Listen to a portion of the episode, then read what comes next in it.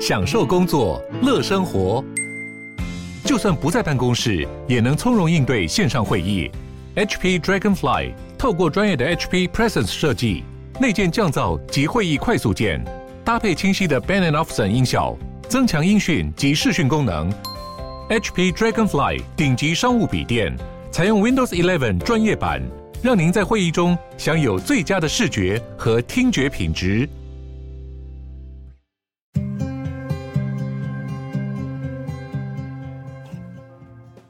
迎鲨语，带你关注那些有流量却没声量的有趣资讯。用十分钟的零碎时间，一起跟上这个永远跟不上的世界。北韩在星期五发射了一个洲际弹道导弹，这已经是两天之内金正恩发射的第二个测试导弹了。针对此事，日本首相岸田文雄表示严厉的谴责。那个洲际导弹是在早上十点左右从北韩的首都平壤附近发射，大约往东飞了一千公里左右。岸田文雄表示，那颗导弹最后应该是落在了日本的经济海域，位置大约是在日本大岛大岛的西边两百一十公里处。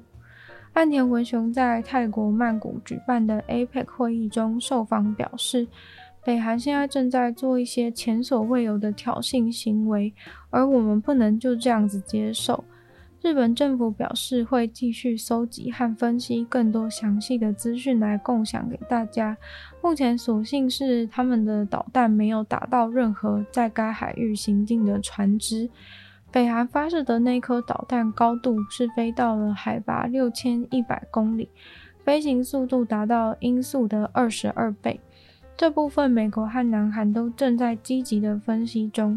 星期五的这颗导弹比三月二十四号的时候北韩试射的那一颗导弹高度少了一百公里。三月的那一颗导弹是北韩史上试射高度最高的一颗。南韩表示，北韩这种挑衅的行为已经严重的违反了联合国安理会的标准，请北韩立即停止。美国总统拜登也马上同步了关于这次导弹试射的资讯。并表示会与同盟的国家继续密切注意北韩未来的动向。美国表示，现在并不是完全没有外交讨论的空间，但是北韩必须马上停止这种破坏区域稳定的行为。美国也一定会采取必要的措施来维护美国领土，还有同盟国南韩和日本。前一天，北韩才刚发射了一个短程的弹道导弹到朝鲜半岛的东岸。这个月似乎还有一次失败的导弹试射，在月初，美国也在怀疑北韩近几个月来都在准备地底下的核武器测试。虽然美国一直呼吁要沟通，但是北韩似乎没有想要跟其他国家讨论的意思。在意大利米萨诺亚德里亚海岸的那一侧，夏天充满了各种有趣精彩的活动。不管是丰富的餐厅选项、酒吧选项、跳舞、游泳，各种活动应有尽有。不过，在每年七月底的最后几天，这个风景宜人的地方会被一种大军占领。来自世界各地的红色军队会聚集在意大利的米萨诺，沿着赛道周遭的小镇和乡村，他们是一群超酷的重机。这个活动叫做世界杜卡迪周，像是今年就有八万个杜卡迪的骑士前来共襄盛举。杜卡迪基本上就是重机界的法拉利，这个双轮的意大利品牌创造出来的重机是以超帅、超快、超狂野的风格闻名。但这个活动并不只是一堆重机的聚会而已，而是还有举办一些派对啊，整个重机的社群都非常欢迎大家来参加。像是这种等级规模的活动，如果是在美国举办的话呢，通常都是充满了胡子、刺青、皮衣外套跟摇滚的音乐。不过这边毕竟是正统的意大利活动风格，所以并不是如此。从日出在亚得里亚海岸的时刻开始，就有一些豪华的游艇停在岸边，骑士们都在海滨的咖啡厅啜饮着卡布奇诺，为他们等等要进行的赛道骑车活动做准备。赛道上基本上充满了几千台的杜卡体重机，旧的、新的，各种改造造型的车子都有。问到现场的朋友为什么会愿意大老远来参加这个活动，他们都说在这边晒着亚得里亚海岸边的阳光，还有这里的气氛、人群的性质，跟他们最喜欢的重机整个组合起来，真的就是他们最美好、最欢快的想象。全世界志同道合的伙伴都爱着杜卡迪的车车。大家虽然来自不同的国家文化，属于不同的重机俱乐部，但是来到这边互相交流的感觉真的超赞。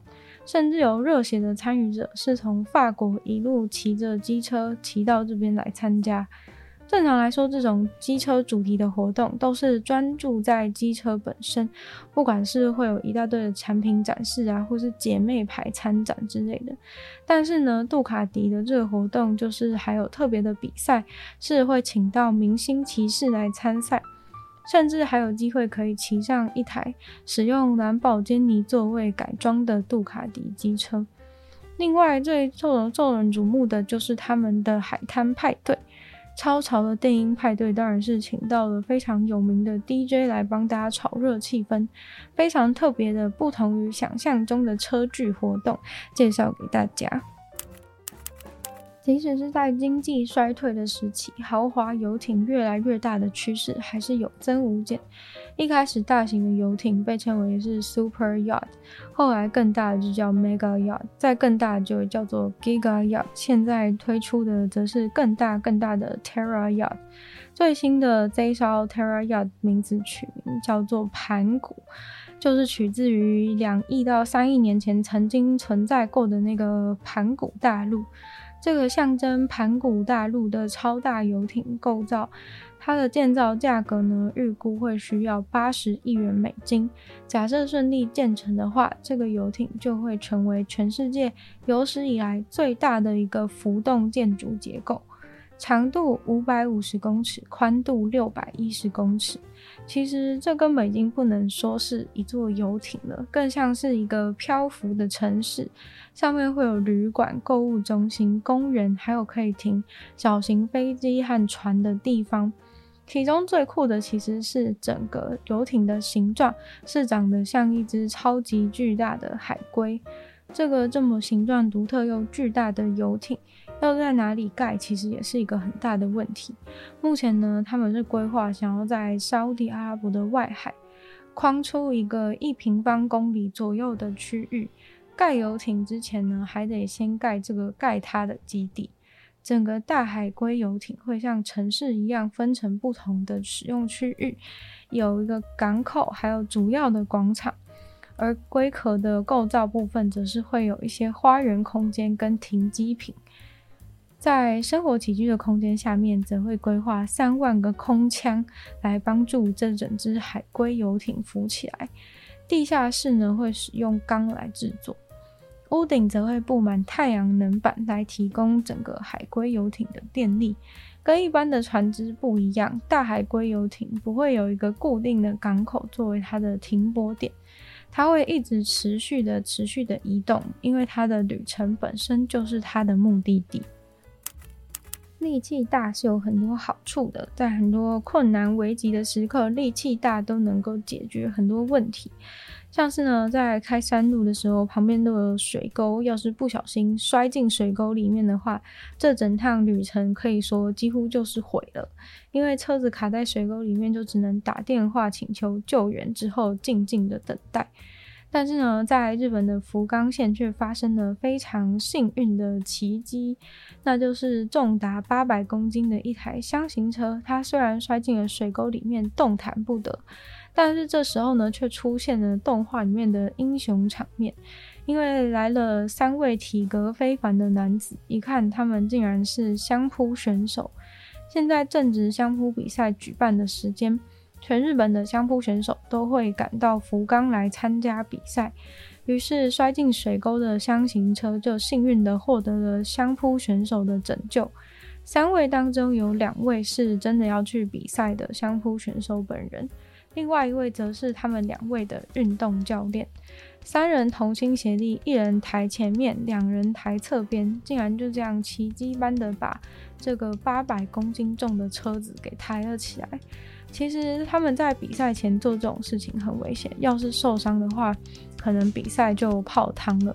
但是似乎相扑教育当中的人道性质还是很重要，连师傅都说呢，他们出手相救才是正确的选择。今天的鲨鱼就到这边结束了。再次感谢订阅赞助的会员：Ian 大龄男子、James、Jason、K U、毛毛、黑牡丹、Andy 还有 ZZ。就希望其他有意愿继续支持鲨鱼创作的朋友，可以在下方找到 Patreon 的链接，里面有不同的会员等级，还有不同的福利，大家参考。那喜欢鲨鱼的节目的话呢，欢迎多多的把节目分享去，更多人知道。或在 Apple Podcast 帮我留星星、写下评论，对节目的成长很有帮助。